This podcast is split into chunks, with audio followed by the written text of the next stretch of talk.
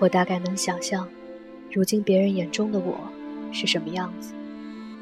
家境不错，有一对超级疼爱并尊重自己的父母，闲来写写字儿，画点画，看看书，旅旅行，不需要付出辛勤的劳动，就有高质量的生活。性情乖张，完全不知民间疾苦，除了身体差一点儿，啥都不缺。记得前些天，我在微信朋友圈里发了一张照片，桌上放着刚刚完工的水彩画，几坨染了五颜六色的纸巾和洗笔筒、调色盘的照片。我说：“这就是我的游乐场。”点赞的人很多。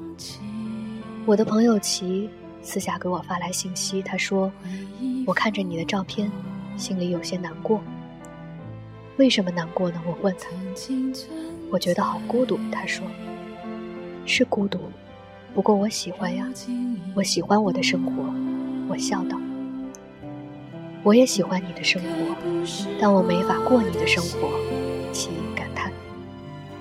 这是一个认识十余年、见证了彼此成长过程中许多艰难时刻的好朋友说出的话，有理解，有同情。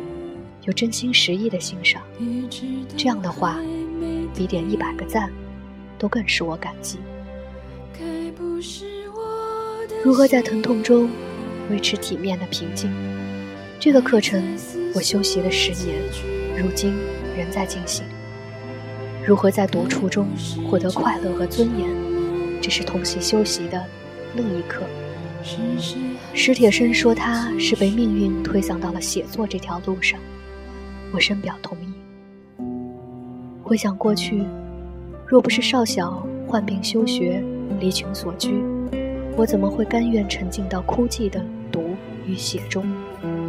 人生路途，与其说是无可奈何，不如以命运一言蔽之。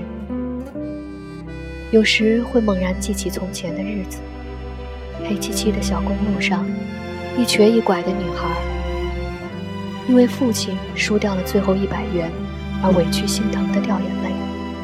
高考准考证的钱未交，照片未拍，彻夜不眠后翻出一张两寸照，深深减小成一寸。老师说这张照片不合格，只好硬着头皮去照相馆拍照。拍完对老板说：“可不可以取的时候再给钱？”个人有个人的深渊。命运何曾放过谁？那样黑暗的日子里，我无数次默祷，梦想是各种各样的。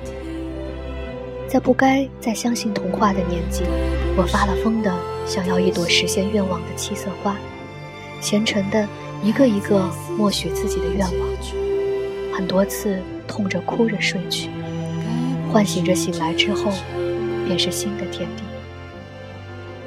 后来我写字，写了很多字，希望这字有朝一日能带我远离。仔细想想，那时候的梦想几乎没有一个实现。我到底没能获得健康，也没能去成非洲和北欧，更没能变得不可方物般美丽。但他们带着我，一次次从生活的泥沼里爬出来。人的向光性并非本质有多么高尚无非因为在明亮中比较容易过活而这点明亮是自己点燃的。改变过